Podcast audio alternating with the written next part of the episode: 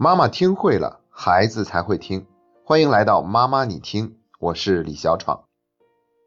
我的女儿才上小学五年级，就已经开始对化妆感兴趣了。我觉得孩子现在学化妆实在是有点太早了，还不好。劝了她好几次，可是她总也不听。我到底要怎么做才能够让她不再化妆呢？这是上个星期有位妈妈向我发出的提问。那我们首先来反问一下，这是一个正确的问题吗？小学高年级的女生已经到了青春期的年龄，而青春期就意味着独立意识的觉醒。在这个阶段，自我接纳和获得尊重成为孩子最重要的需求。所以这个时候开始注重外表，开始对化妆感兴趣，是一件非常正常的事情。所以要想让孩子在我们的胁迫之下不再去对化妆产生兴趣，几乎是不可能的。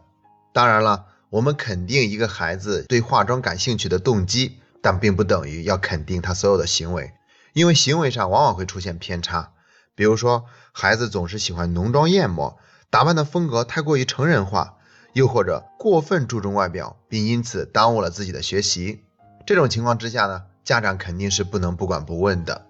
但是大多数情况之下呢，孩子的问题并没有这么严重，是我们家长的眼光把问题严重化了。所以今天我要给出的第一条建议就叫做避免干预。自动淡化，孩子对化妆感兴趣，可能就是一时兴起。过了这一阵以后，对于化妆他就没有那么大的兴趣了。如果我们以平常心来对待孩子的化妆的行为，我们就会发现，其实这个孩子他化妆的兴趣并没有想象中的那么恐怖。这样的话呢，我们就不要做过多的干预，可以继续关注，但没有必要去干涉孩子什么。等到这股子劲儿过了，一切都会自然回到原来的老路上。如果我们实在是觉得孩子有沉迷于化妆的行为，那我们这里还有第二个建议，叫做正确引导，划清界限。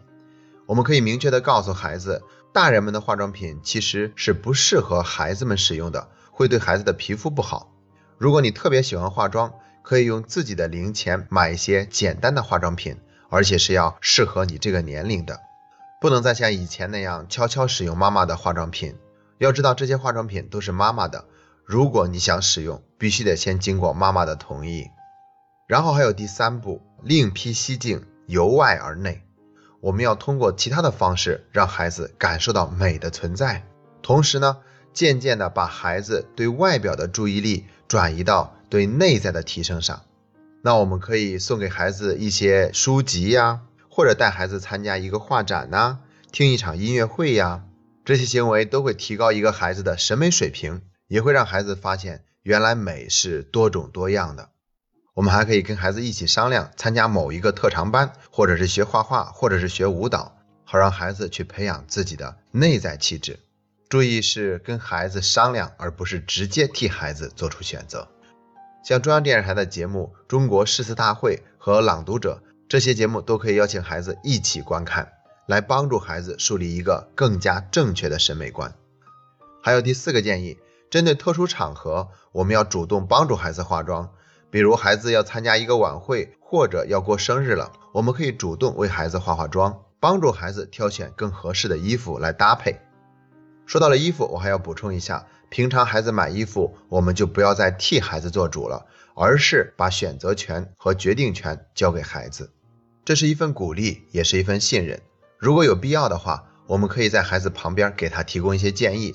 如果孩子不需要的话，那就让他自己去尝试。经由这样的一个过程，孩子也会对自己有更清楚的认识和定位。至于要怎么跟孩子说这些呢？建议大家可以听一听上一期节目，使用共赢的沟通方式。好了，今天的分享就到这里。这是妈妈你听陪你走过的第六十四天。